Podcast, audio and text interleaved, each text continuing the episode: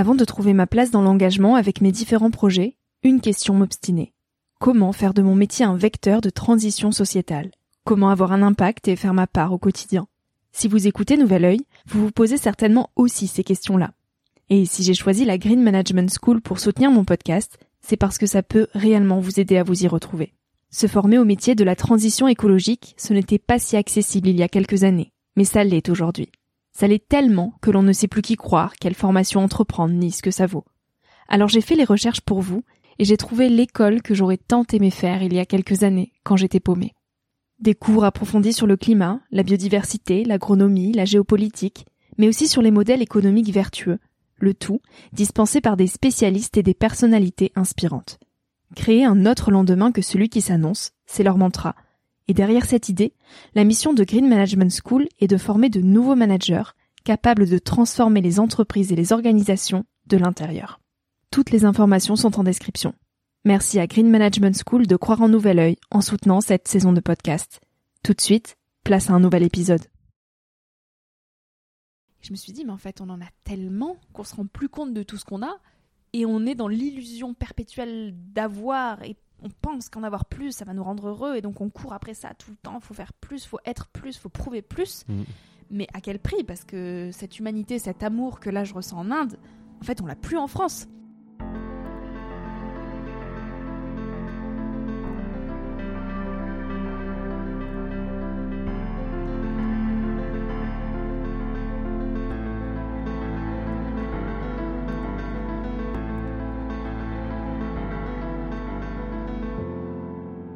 En fait, je me retrouve dans les bidonvilles en Inde. Et je me retrouve surtout face à moi-même parce que je connais personne, j'ai 18 ans, je me détache des réseaux sociaux et j'apprends l'autre réalité de la vie. Tiens, j'apprends qu'on peut être heureux avec euh, simplement euh, une bâche comme euh, toi, avec un petit peu de légumes et des nanes pour manger chaque jour, avec une lessive qui est faite dans un seau d'eau et simplement avec des vrais échanges humains, avec de l'amour, avec du partage, de la bienveillance. Et moi, ça m'a fait prendre beaucoup de recul sur nos conditions de vie en tant qu'occidentaux. Mhm. Je me suis dit, mais en fait, on en a tellement qu'on se rend plus compte de tout ce qu'on a. Et on est dans l'illusion perpétuelle d'avoir. Et on pense qu'en avoir plus, ça va nous rendre heureux. Et donc, on court après ça tout le temps. Il faut faire plus, il faut être plus, il faut prouver plus. Mhm. Mais à quel prix? Parce que cette humanité, cet amour que là, je ressens en Inde, en fait, on l'a plus en France. Mhm. Et là, d'avoir pris un tel recul sur nos conditions de vie, je Vraiment, je me suis dit, mais quel sens moi je veux donner à ma vie? Quand j'aurai 90 ans et que je vais me retourner sur toutes ces années, qu'est-ce que je veux retenir? Qu'est-ce que je veux avoir laissé derrière moi? Est-ce que je veux euh, avoir euh, laissé ma vie être dictée par d'autres. Donc mes parents qui m'ont dit Victoria, fais ci, fais ça, c'est comme ça que tu réussiras ta vie. Est-ce que je veux l'avoir euh, laissé être dictée par euh, mes proches ou la société qui te dit c'est quand tu auras coché telle case et telle case que tu seras heureuse et que tu pourras dire ça au monde et donc t'identifier à ton ego pour te sentir bien, pour appartenir à notre mmh. espèce. Enfin, tu sais, il y a plein de questions après existentielles qui se tissent derrière tout ça.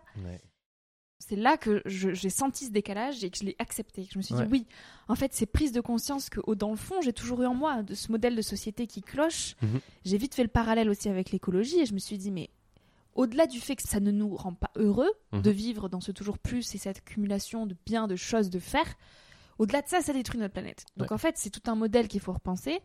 Et si moi je continue à encourager ce modèle-là, bah, je serais tout le temps en dissonance. Mm.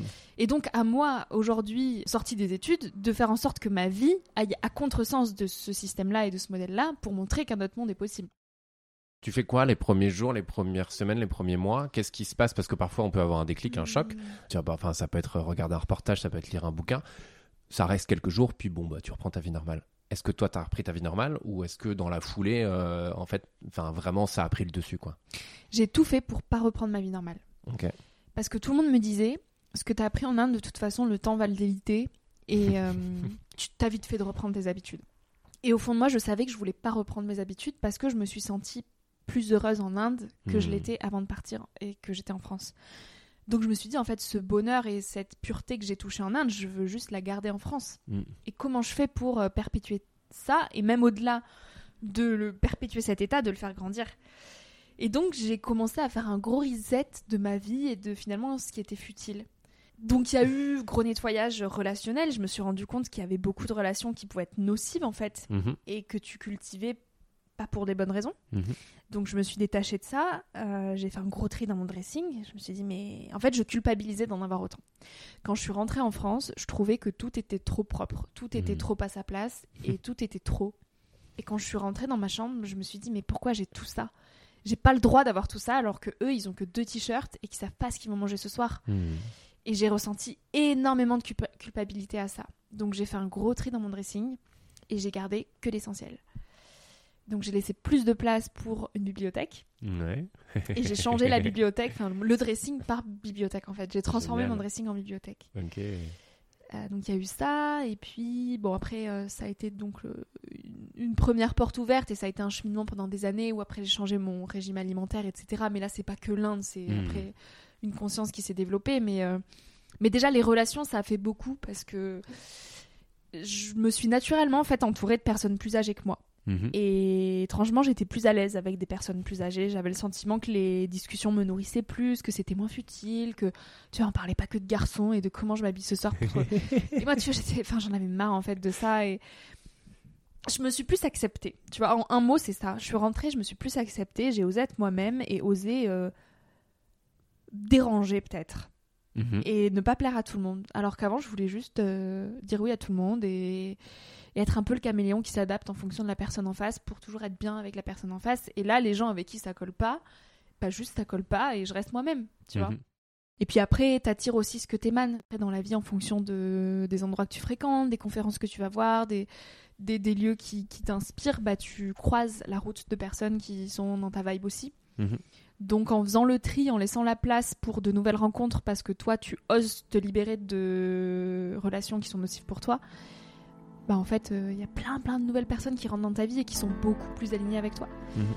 Et, et c'est là que, comme je te le disais, en fait je me suis rendu compte qu'il y avait beaucoup de personnes plus âgées que moi qui prenaient de la place et, Ouais. et je- j'ai appris à me nourrir vraiment de relations euh, élévatrices.